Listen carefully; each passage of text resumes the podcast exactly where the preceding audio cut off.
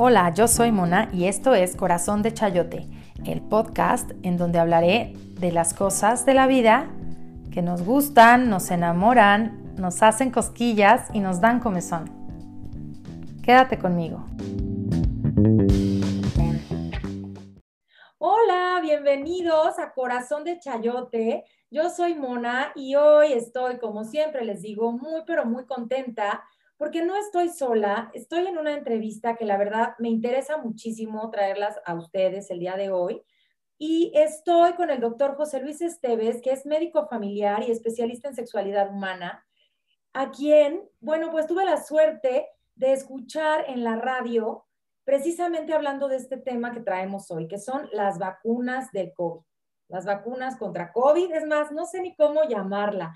Es para mí de verdad todo un misterio y aunque ya pues escucho cosas, veo, me llega información y demás, eh, incluso mis familiares ya se están vacunando, pues yo todavía me siento inquieta y tengo muchas dudas que yo creo que muchos de ustedes que nos escuchan pues también las van a compartir y espero que esta entrevista les sea de mucha utilidad para resolver estas inquietudes que a todos nos surgen y que sin duda es un tema en el que debemos estar súper bien informados para tener un criterio, para saber qué hacer y bueno, pues hacerlo de la mejor manera.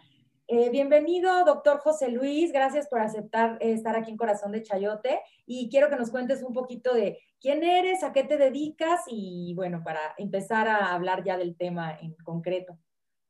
Claro que sí, Moni. Para mí es un placer y un honor estar en tu, blog y darme la oportunidad de poder transmitir pues, los conocimientos para que las personas, pues, este, precisamente eh, se aclaren muchas dudas con respecto a este tema de las vacunas que está ahorita en boga y que es eh, de suma importancia el pues saber si, si realmente eh, debemos de vacunarnos, cuál, cuál debemos de ponernos y mil etcétera. ¿no? Yo soy el doctor José Luis Díaz Esteves.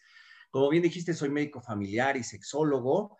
Participo actualmente, bueno, desde hace como ocho años en un programa en radio y televisión mexiquense que se llama Cóncavo y con Sexo.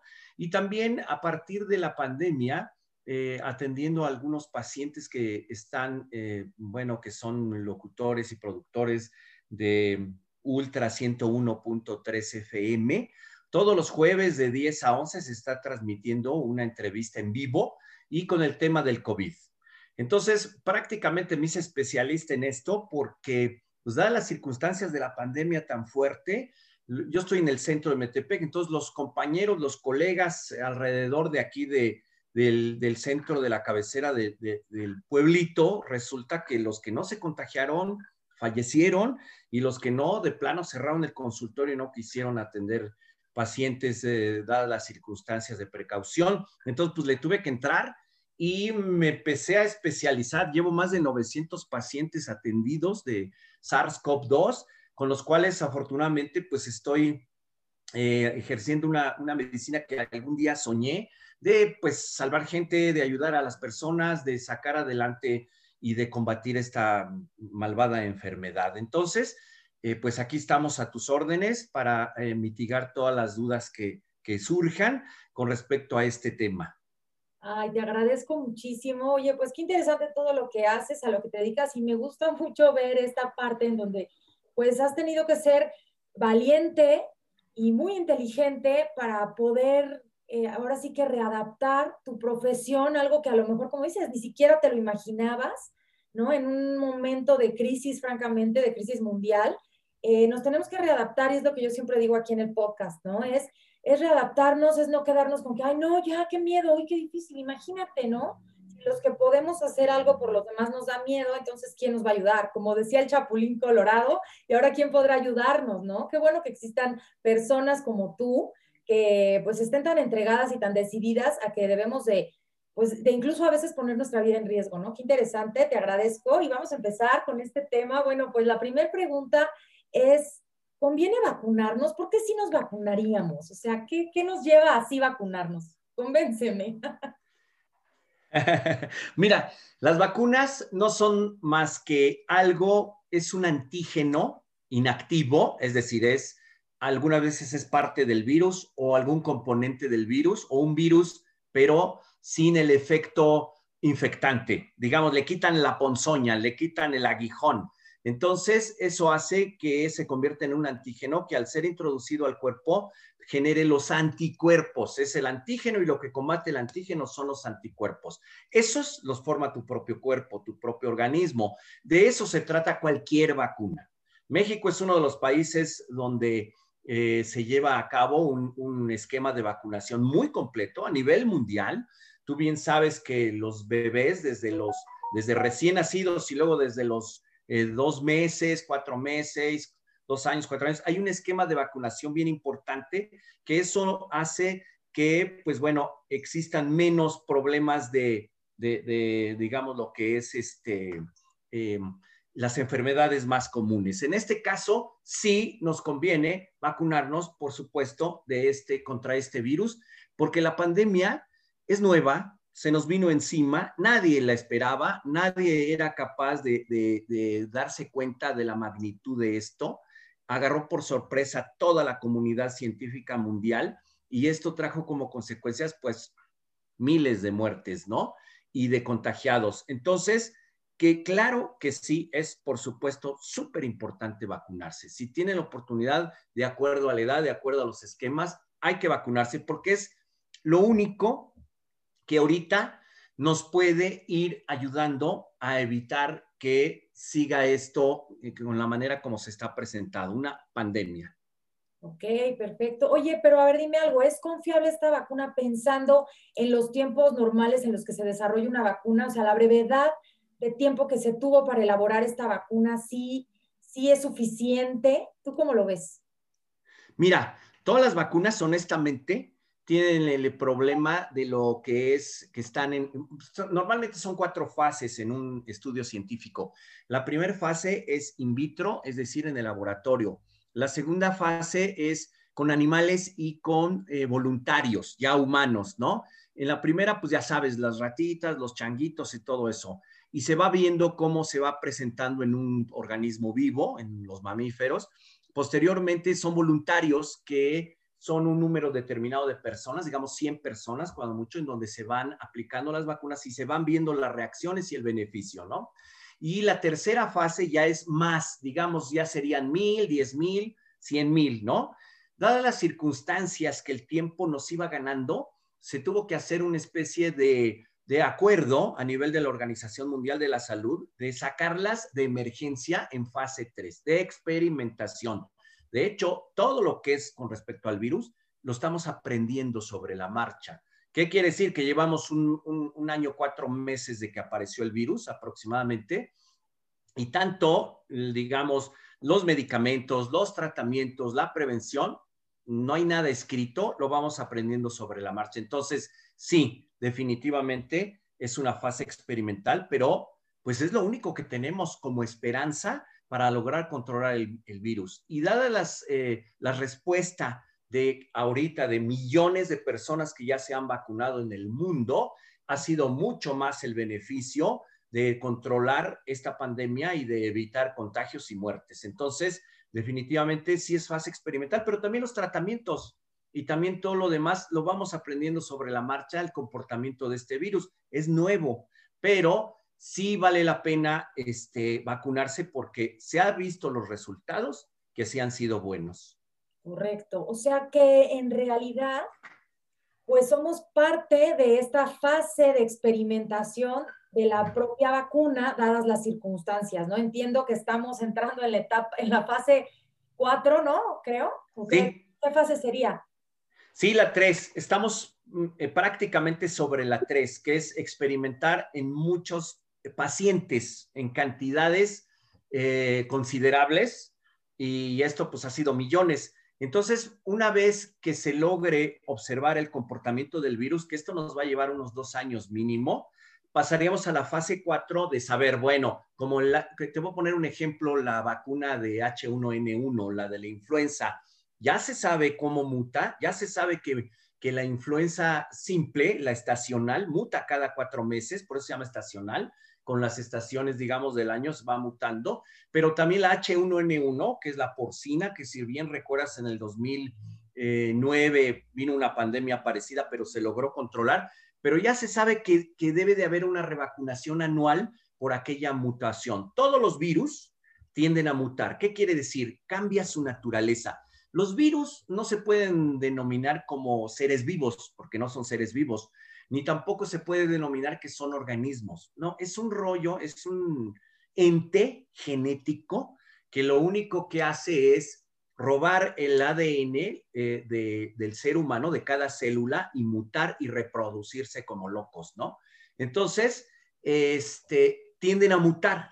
Cuando ya empieza a haber resistencia, que los anticuerpos específicos, los anticuerpos no es otra cosa más que el arma específica para matar al virus, cuando se van desarrollando, pues los virus tienen también que buscar la forma de reproducirse y sobrevivir. Entonces hay mutación, cambia, cambia su esquema. Y ese es el problema de algunos virus que no se ha podido controlar, como el caso del VIH, SIDA, que mm, muta y no se ha logrado controlar. ¿Por qué? Porque haz de cuenta que el virus que ahorita existe, se hace la vacuna, se hace los antígenos, pero si muta ya no sirve para este virus, sino que ya es otro, es su hijo o su nieto, ¿no? Entonces, en este caso, hasta ahorita, eh, los estudios que se han llevado a cabo, los tipos de vacunas que hay para el COVID, es que se ha experimentado en varias fases. Una es, por ejemplo, el ARN. El ARN es mensajero, quiere decir que el mensaje para poder reproducirse ya se logró eh, captar cuál es, y entonces la vacuna, por ejemplo, de Pfizer y la de Moderna, ahí actúa. Hay otra que en la parte de las espículas, es decir, el virus tiene forma de corona, tiene, es decir, es un, es un ente circular, pero tiene una coronita. Y esas coronitas se llaman espículas, que es donde se adhiere, eh, sobre todo los alveolos pulmonares, y por eso infecta. Entonces, también ya se logró arrancar una partícula y de ahí crear una proteína que, te ayuda. Esa es otra, otra vacuna, ¿no? O la otra que es un adenovirus, es decir, es un virus, pero su primo hermano, digamos, muerto, no activo, como es la de AstraZeneca, que también te la inyectan y no, no te hace nada la, vacuna. Cabe mencionar que no te están inyectando virus vivos, activos, que ese es uno de los mitos y de las confusiones en la mayoría de la gente. No, sino es una partícula, una proteína, pero ¿qué es lo que hace que tu cuerpo forme los anticuerpos para eso, no? Y, eh, y, hay otras que la capa, la capa interna del, está el núcleo, y ya sabes, acuérdate de tus clases en la primaria, de qué es este, el núcleo, la, el citoplasma y la membrana, ¿no? Entonces, un pedacito de membrana de este virus, del SARS-CoV-2, también se inyecta y crea los anticuerpos. Todas, todas son seguras. Todas, es decir, seguras hasta el momento, ¿no? Y, pero, este, son, como te dijera, no tienen reacciones secundarias fuertes, ya se ha visto, y, pues bueno, eso va a ayudar a que tu cuerpo desarrolle anticuerpos. ¿Ok? Entonces tú dirías que todas son confiables, todos los, digamos, tecnologías que usa cada vacuna es confiable, a diferencia de que unas, como me explicas tú, unas actúan en el ARN, otras están generando estos anticuerpos, otras son parte de la membrana, o sea, es diferente como la manera de que actúa, pero todas son seguras y van a lo mismo. Sí, crear anticuerpos contra el SARS-CoV-2. Ok. Oye, y por ejemplo, ¿qué opinas tú de esto que se ha visto? Porque mucho se habla y en países ya se ha dicho que han retirado la vacuna de AstraZeneca, incluso diciendo, no sé esto si sea verdad o no, pero que, ay, se los vamos a regalar allá a los este, que no tienen, a los del primer mundo, no sé, a México, no sé. O sea, hay mucha confusión con eso. ¿México de verdad está aceptando eso? ¿Cómo estamos en el país y tú qué opinas al respecto de, en concreto del tema de que esta vacuna de AstraZeneca ha causado o se ha visto que ha causado tema de trombos. Sí, lo que es esa y, la de Johnson y Johnson también. Pero, mira, dadas las circunstancias de lo que te decía de fase experimental y los resultados que ha habido, son una en un millón. Una en un millón produce eso. Yo te voy a decir una cosa, los anticonceptivos, es las personas que fuman también causan trombos con los anticonceptivos pero depende la sensibilidad del paciente, depende los hábitos, por ejemplo, si fuma, si tiene tendencia a hipercolesterolemia, es decir, dislipidemia, colesterol, triglicéridos altos en sangre y todo, obviamente hay más susceptibilidad a formar trombos. De por sí la enfermedad se descubrió que causa trombosis porque hay alteración en la coagulación. Si te das cuenta y, has oído eh, que mm, afecta a los alveolos pulmonares, se colapsan y hay una cascada de citoquinas que se llaman, que son factores inflamatorios, que se inflaman los alveolos, se inflama el árbol bronquial y no puede respirar la gente. La gente se muere por asfixia, digamos, imagínate. Por eso la importancia del oxímetro y de la oxigenación y por eso tienen que intubarlos porque los pulmones ya no sirven y hay que ponerle un pulmón artificial para decirlo de manera cotidiana. Entonces, no se ha demostrado a ciencia cierta que la vacuna produzca trombos efectivamente.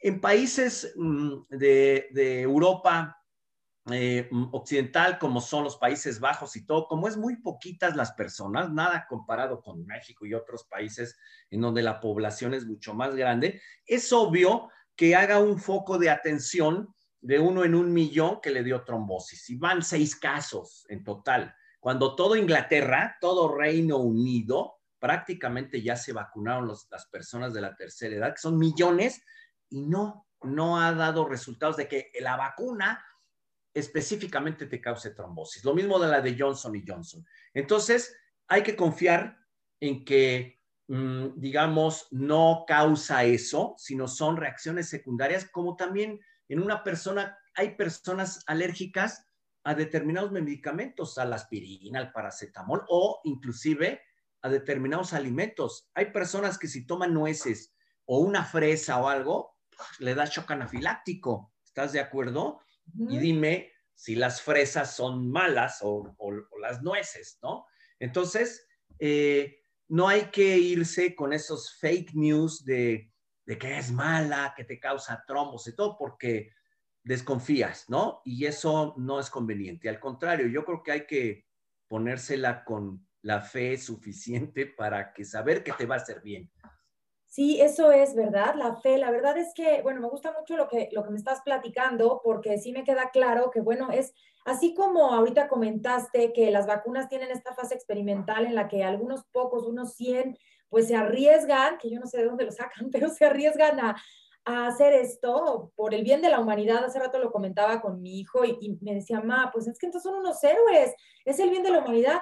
Y en realidad ahorita lo que tú me estás contando es que nosotros nos convertimos en un poco parte de este heroísmo de salvar al mundo de esta pandemia mundial. Entonces, por eso sí está bien vacunarse, pese a que tengamos por ahí ese rayito de incertidumbre, que lo mismo de incertidumbre creo que nos da el virus, los síntomas, los tratamientos, los contagios. O sea, finalmente creo que estamos viviendo en una época en donde nuestra fe, como tú bien dices, se pone a prueba, pues no nada más en la vacuna, sino antes, ¿no? Por ejemplo, yo hace un año pasé el COVID y, de alguna manera me daba cuenta que pues es casi, casi, eh, sí lo tengo o no lo tengo, pero a veces parece como un fantasma, porque dices, si no siento nada y no tengo nada y como si lo tengo, pues ya salgo al fin, ¿no? Es esa parte un poquito de, bueno, pues sí, parece que no está, pero sí está. Y a lo mejor a ti no te hace nada, pero a otro lo fulmina. Entonces estamos con tanta incertidumbre que creo que, bueno, espero estarles aclarando aquí eh, llevándolos hacia un panorama más alentador en donde sintamos que esta vacuna nos protege y sobre todo que ayuda a la humanidad a salir de este periodo tan, pues de pronto tan sombrío, ¿no? Como ha sido la pandemia. Oye, bueno, José Luis, dime algo. Ahora entonces, ¿cuánto tiempo dura la vacuna? Digamos que ya las personas pues ya se la están poniendo, los de la tercera edad, en el caso, por ejemplo, mis papás, mis suegros, mis parientes más cercanos que tienen la edad, ya están con la segunda dosis puesta y todo. ¿Cuánto les va a durar este efecto? ¿Nos tenemos que revacunar? ¿Con qué periodicidad? Eh, cuéntanos un poquito cómo actúa la vacuna, cuánto dura y tal. Bueno, de lo que se ha visto actualmente es, como bien dijimos, estás eh, observándose el comportamiento de la vacuna. Lo que se ha demostrado es que, por ejemplo, te ponen la primera dosis eh, y a partir de la primera semana empiezas a producir una buena cantidad de anticuerpos y esto te lleva aproximadamente un mes para formar, digamos, el 50% de la efectividad de la vacuna. Y la revacunación se, vuelve a aplicar a los, al mes, 28 días, mes y medio, la segunda dosis, y con esto también se lleva a cabo otro mes del proceso de producción de anticuerpos para que, eh, digamos, a los dos meses de la primera dosis, ya tengas el 98% de los anticuerpos necesarios. Cualquier vacuna, bueno, hay unas, por ejemplo, la AstraZeneca llega al 80%, la Pfizer y la Moderna llega hasta el 95, 98%, lo mismo la, la rusa y la china. Todas se ha visto hasta el momento que sí logran guardar un margen suficiente del más del 90%, lo cual imagínate. Eh, aquí, fíjate, se supone que con el transcurrir del tiempo y todo, lo más probable es que sí sea una revacunación anual, pero eso todavía no está definido. Eso se está apenas observando porque apenas está aplicando pues las primeras dosis, ¿no? A nivel mundial. Por otro lado, y aquí voy a meter una de las preguntas que siempre me hacen, es bueno, ¿y una vez vacunado te puedes contagiar? Sí, te puedes recontagiar. Obviamente, como ya tienes anticuerpos, necesitaría ser una carga viral más fuerte que la que eh, te dio, digamos, como en tu caso, que te dio leve, ¿no? Esa es una. Y la otra, no vas a acabar hospitalizado ni vas a acabar eh, intubado. ¿Por qué? Porque te daría leve. Hay cuatro niveles de infección. Leve, moderado, grave y severo. Leve te da, como en tu caso que acabas de describir, una gripita leve, ¿no? escurrimiento nasal, un poquito de dolor de cuerpo, puede dolerte la cabeza, a lo mejor tos, la garrasperita, la anosmia, pérdida del olfato, del gusto, y hasta ahí, y te la pasas tranquila. Por eso a veces muchos dicen, ay, pues a mí ya me dio, ya, ya la libré o no pasa nada. Bueno, te dio leve. Luego, moderado es como una de esas gripas que te tumban con fiebre, con tos, con escurrimiento nasal, que te tumban, ¿no? pero tu oxigenación todavía está bien. Leve, grave es que tu oxigenación, que entres a una situación que se llama síndrome de insuficiencia respiratoria. Y es ahí donde el oxímetro puede marcar abajo de 85. Requieres oxígeno.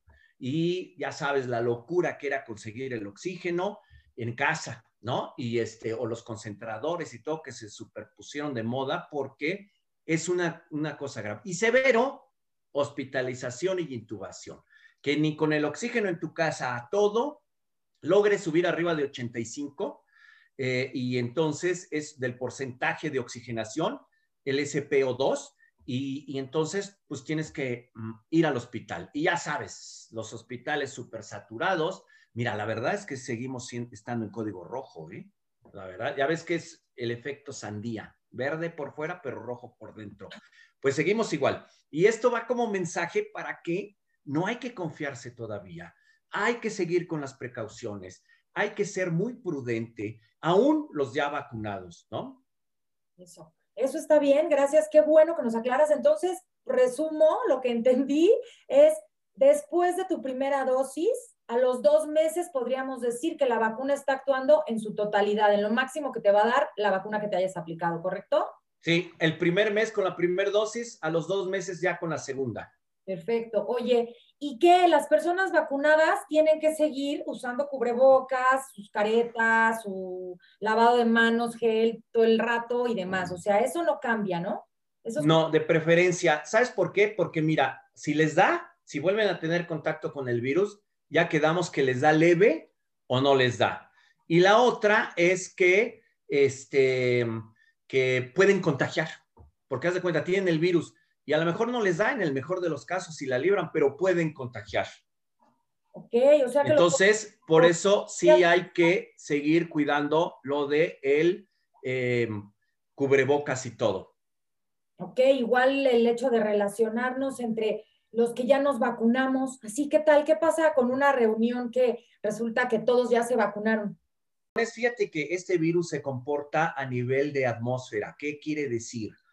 Que ya se vio que no es tanto el tapetito, no es tanto son los objetos, sí permanecen los objetos y todo, pero vamos a suponer que un objeto lo tocas y solo que te rasques la nariz, o etcétera, el contagio ya es más directo.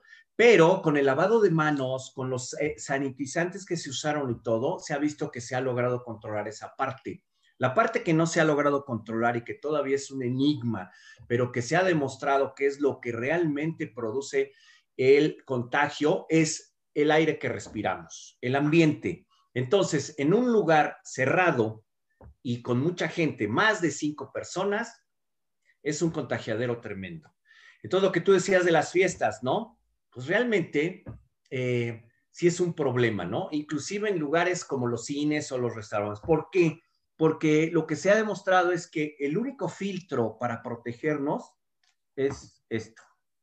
Es el equivalente, se los he dicho, como el preservativo, ¿no? El preservativo, bueno, por lo menos te ayuda a las enfermedades de transmisión sexual y a los embarazos no deseados. Esto es ese filtro, digamos, ¿no? Por poner una analogía, un ejemplo. Entonces, el hecho de poder estar filtrando el aire que respiras sí te ayuda muchísimo. Pero ¿qué pasa en los restaurantes? Te tienes que quitar el cubrebocas para poder comer. Y entonces estás platicando. Y al platicar las gotitas de flug, que es la salivita, hay micros, partículas microscópicas y macroscópicas. Las micro eh, son las peligrosas porque flotan en el aire y así, te voy a poner un ejemplo, una persona que fuma a tres o cuatro mesas con la sana distancia, lo percibes. Y si percibes el, olor y el humo del cigarro, pues el, el virus también. Las partículas grandes sí efectivamente eh, son pesadas molecularmente hablando y no más de dos metros se caen y ya. Pero las pequeñas, que son en spray, flotan en el aire y se mantienen dependiendo la ventilación del lugar. Entonces, contestando tu pregunta de, las fiestas y eso, pues sí, debemos de seguir tomando precauciones, la verdad, y no podemos cantar victoria y decir, no pasa nada, ya, ya lo del virus ya pasó, ya están las vacunas, ya se solucionó el problema. No. Ok, ok, muy bien. Bueno, pues entonces a seguirnos cuidando y a seguir guardando sobre todo pues estas medidas, ¿no? También como dices, de ventilación, de distancia y, demás para evitar todo. Oye, bueno, pues no acabo yo aquí con las dudas. Este, tengo otra duda, por ejemplo, ¿vale la pena ir a vacunarse a Estados Unidos? Yo veo ahorita mucha gente ya eh, emprendiendo la fuga los que tienen pues las posibilidades ya fueron, los que no pues ya están rompiendo el cochinito y estamos como deseando pues esta vacuna, sobre todo porque por ejemplo los de mi edad, de menos de 40 todavía nos cuelga, ¿no? Entonces, tú dime esto, ¿tú crees que vale la pena? O también, no sé, yo he pensado, ¿no será parte como del plan macabro de, de ahora, entonces vamos a tener que ir a todos Estados Unidos a dejar nuestros dineros para vacunarnos y vamos a ser ahora aquí más pobres? No sé, digo, estas son cosas que a mí me pasan por la mente y por eso estoy aquí contigo para que me aclares un poquito el panorama. Pues mira, ahí te va. Así como te he dicho que México es uno de los países con el mejor esquema a nivel de vacunación mundial, sí, en los niños y antes de ahora. ¿Por qué? Porque a partir de ahora, la verdad, no está bien planeado. No está bien planeado y me da mucho coraje y, y lo manifiesto abiertamente porque, por ejemplo, hoy en día, hasta ahora, los que somos médicos privados no tenemos acceso a la vacuna cuando somos el número uno, cuando estamos lidiando, cuando estamos como Matrix, nos pasan las balas así. Yo estaba haciendo pruebas de, de, este, antígenos y no es posible que no tengamos acceso a la vacuna, nada más porque somos privados. Entonces, el esquema que estaba establecido de régimen de vacunación y que la Organización Mundial de la Salud la impuso a través de ahora la pandemia, México no la está llevando a cabo. Para nada. Entonces, si tienes la oportunidad de ir a Estados Unidos, claro, en Estados Unidos es otra mentalidad, otra política. Aquí están cerradísimos. Entonces, ¿cómo te explicas que están vacunando ahora a los maestros en lugar de los que quedamos del sector salud, que estamos atendiendo hoy en día a pacientes con, con COVID? No tenemos acceso, que nos esperemos. Y a los maestros, con el fin de qué? De que los niños regresen a clases, está mal. Porque los niños, aunque no les pega de manera eh, inmediata, que ahora ya se han visto más casos, pero se supone que ahí eh, dice uno, ¿por qué los niños eh, este, no les ha pegado tan fuertemente como los adultos mayores? ¿Por qué? Porque las espículas del virus se adhieren a unos receptores que llaman AC2, que son receptores, una enzima de angiotensina, que, porque cualquiera pensaría, oye, los niños pues, son los más vulnerables porque su sistema inmunológico no está desarrollado y entonces sería, deberían de ser los más vulnerables. Bueno, no es tanto eso, sino que eh, no tienen los AC2 desarrollados eh, y, eso hace que no se adhiera las espículas, se resbalan, haz de cuenta, ¿no? En los, a nivel pulmonar, porque esos AC2 los tenemos en los riñones, en el corazón, en los pulmones. En este caso, como afecta vías respiratorias, ahí es donde le pega. Entonces ya se descubrió que por eso los niños no, pero sí hay. Ahorita estaba leyendo de casos terribles, uno que otro, proporcionalmente no es igual que los adultos mayores, pero ahí está. Pero son portadores. He hecho pruebas de antígenos en bebés de nueve meses positivos, de tres meses positivos, y no se diga de tres, cinco, siete años. Cuando se decía que a los niños no les daban, ¿no? Entonces, pon tú que ellos no se ponen graves, pero los papás y los abuelitos, y son vectores. Entonces, ¿de qué sirve, dime, Mona, vacunar a los maestros si los niños son portadores? Y ahorita todavía no se ha autorizado la vacuna en niños. Es a partir de los 16 años. Hay algunos países que ya van a empezar a experimentar, como es Israel, porque ellos ya es otro nivel. Pero sí, efectivamente, y aquí sí lo aclaro, el esquema de vacunación contra el SARS-CoV-2 está mal desde un principio en México. Está mal planteado. Bueno, yo te, comentaba que quisiera hablar como de esta inquietud de, por ejemplo, estamos vacunando a las personas mayores de la tercera edad, todo está muy bien, pero también son personas que están pues en su casa con mucha conciencia, con muchos cuidados, con toda la protección del mundo, son los que más se cuidan. Y por ejemplo, los chavos, que a lo mejor los niños, pues mira, como quiera los tenemos nosotros aquí, mira, pues mientras yo esté, mi hijo esté bajo mi tutela, no, tal vez no se contagie y está muy cuidado. Pero un chavo de que todavía no tiene acceso a la vacuna aquí en México, por ejemplo, de 16, 17, 18, son los que más están hasta el gorro de estar encerrados, son los más inquietos, los que sientes que se les está yendo la vida en su casa encerrados. Entonces, ahí es donde está, creo yo, el error, ¿no? Porque ellos son los que están más, a lo mejor, saliendo en contacto. He sabido que hasta hay pues, antros eh, clandestinos, lugares a donde se están reuniendo, les vale un cacahuate y son portadores, este, contagiadores, y vienen a las casas justamente a traer este virus a los que, a los que ya, a lo mejor ya están vacunados o no están vacunados, pero finalmente porque pues no sé, o sea, a lo mejor sería mejor que hubieran incluido a las familias, que pudiéramos ir como de familia, claro, a partir de la edad prudente, eh, a, vacunarnos, ¿no? ¿O qué? ¿Tú cómo ves eso? Sí, no, mira, eh, sí, el tema de que los adultos mayores sean, bueno, primero es el personal de salud.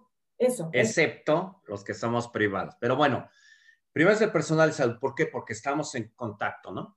La otra, los adultos mayores, porque este virus pega más a las personas vulnerables, como que hipertensos, obesos, diabéticos, que, las personas de tercera edad son mucho más susceptibles. Ahora bien, pero sí se dio ese fenómeno, de hecho, por eso tanto fallecido, porque los chavos son portadores y a lo mejor les da leve, pero ahí llevan el virus a casa y los papás y los abuelitos, vas.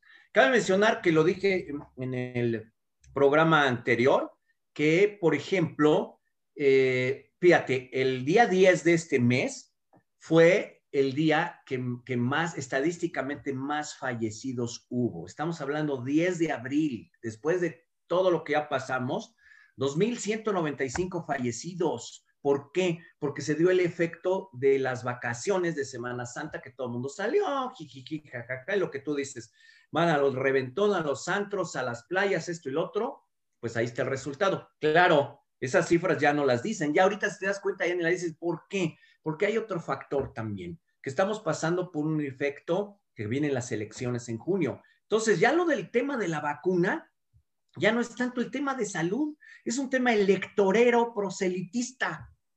Entonces,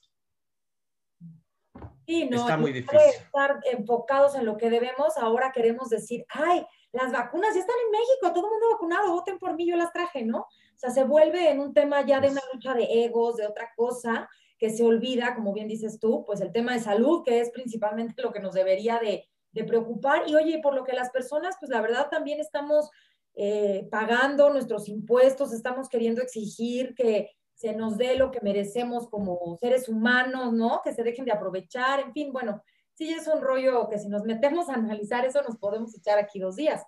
Pero bueno, pues sí, qué importante es esta parte de entender que entonces en México realmente no se están haciendo las cosas como, pues como se deberían y como yo creo que el país tiene potencial, o sea, si no estuviera viendo cada quien por sus intereses, se podría hacer algo mucho más eficaz para todos. Yo creo que para cerrar sí sería conveniente mm, recalcar la situación de los cuidados, ¿no? Bueno, resumiendo, punto número uno, sí hay que vacunarnos. Sí hay que vacunarnos en la medida de lo posible y de que cuando nos llegue el momento, pero sí, sí es importante, porque todavía hay por ahí ciertos grupos antivacunas, ya sabes, y a través de todos los mitos y, y fake news, que todo eso que hace daño, todo, no. La otra, eh, las reacciones secundarias son muy leves, eh, realmente no te va a causar trombos ni nada. Eh, si acaso puede que en algunos se sientan un poquito cansados, les duela la cabeza y todo, y eso es porque tu sistema inmunológico está funcionando. Y es bueno, porque quiere decir que te pusieron buena, no te pusieron agua, te pusieron una vacuna y tu cuerpo está reaccionando. Entonces, no le tengan miedo, ¿de acuerdo? La otra es que sí, eh, todos nos tenemos que seguir cuidando. Esto, no bajar la guardia, debemos de seguir usando el cubrebocas, la mascarilla, pues, porque es cubre nariz boca, y eh, la sanitización, el lavado de mar, eso debe de seguir. Y la verdad, salir lo menos posible. Yo entiendo que también México ha pasado, y todo el mundo pasó por un colapso económico muy fuerte, porque cuando estuvimos en la cuarentena, que realmente eh, pues sí, la economía se desbalanzó, se desbalanceó y todo esto trajo como consecuencia, sí, la gente estaba, oye, sin trabajo y pagando renta. Yo eso yo lo entiendo perfectamente y sí, qué bueno que, que ya se está reactivando nuevamente, pero con precaución, por favor. Seguirse cuidando herméticamente, ser quizá exagerado en ese aspecto, pero más vale que evitar eh, que el contagio se siga dando y que perdamos seres queridos perdamos familiares, ¿no? Entonces, cuestión de responsabilidad. Ser responsable contigo mismo y eso va a dar como consecuencia con los tuyos también eh, cuidarlos. Claro. Y qué importante, ¿no? Esta parte sobre todo de entender que parte de nosotros, que mucho nos quejamos de todo lo que pasa afuera, de lo que no hicieron bien, lo que el gobierno no está haciendo y todo, pero bueno, yo siempre digo, volteate a ver a ti y tú cómo eres congruente o cómo llevas esta parte en tu vida, porque finalmente es lo que tú puedes aportar pues al mundo, a la sociedad, ¿no? Entonces, en ese sentido, está genial. Oye, pues yo te agradezco muchísimo este tiempo que te has tomado para estar aquí en, en Corazón de Chayote. Gracias por traer este tema tan importante. Espero que podamos hacer eh, si Dios quiere, pues otros programas, a lo mejor hay mucha tela de dónde cortar, yo siempre tengo dudas, pues qué bueno que podamos tener estos temas cercanos para que todos nos quede claro, estemos más tranquilos y nos vayamos a vacunar entonces, como bien dices, pues como podamos. Muchas gracias. Sí, sí, Mona, y yo te agradezco mucho que me hayas invitado y sí, encantado de seguir aportando a tu blog todo esto. Y bueno, yo cualquier cosa también estoy a sus órdenes. Yo, soy, mi consultorio está aquí ubicado en la calle de Moctezuma 32, esquina Villada, aquí en el mero pleno centro corazón de Metepec. Eh, y mi teléfono del consultorio es 722 232 1014. Lo voy a repetir despacito para que lo anoten. 722 232 1014. Soy médico familiar, atiendo pediatría, ginecología, medicina general y también eh, SARS-CoV-2. Y tengo también un programa en, tele de, Cóncavo y con Sexo, Radio y Televisión Mexiquense, y el programa en, en Ultra 101.3 con Gina, Gina Menchaca, también. Y, este, y pueden visitar mi página DR de doctor, dr. Esteves en Facebook, o eh, también he subido algunos videos dando toda esta serie de tips en YouTube estoy como José Luis Díaz Esteves, a sus órdenes.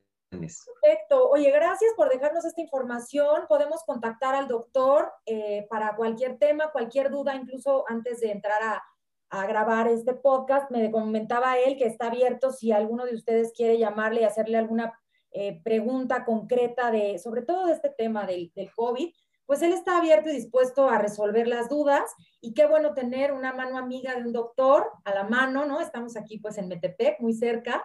Te agradezco muchísimo de nuevo y gracias a ustedes, Corazón de Chayote, que nos están escuchando.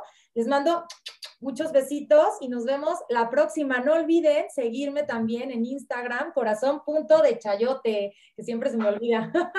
Los quiero, les mando besitos. Bye bye. Hasta luego.